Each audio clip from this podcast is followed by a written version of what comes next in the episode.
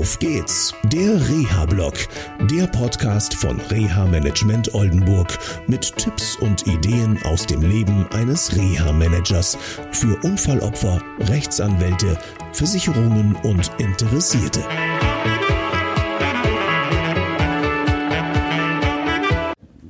Hallo aus dem schönen Fechter konkret aus dem Aphasiezentrum.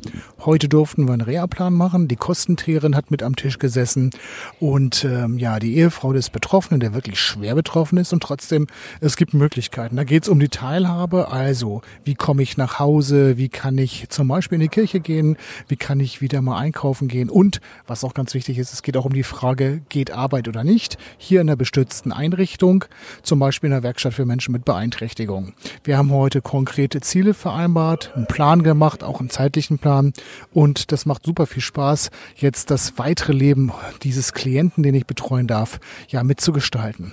Das war's aus Fechter. Ich wünsche euch noch einen schönen Tag und eine schöne Restwoche. Bis dann. Tschüss.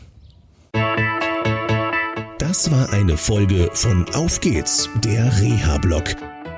Eine Produktion von Reha Management Oldenburg.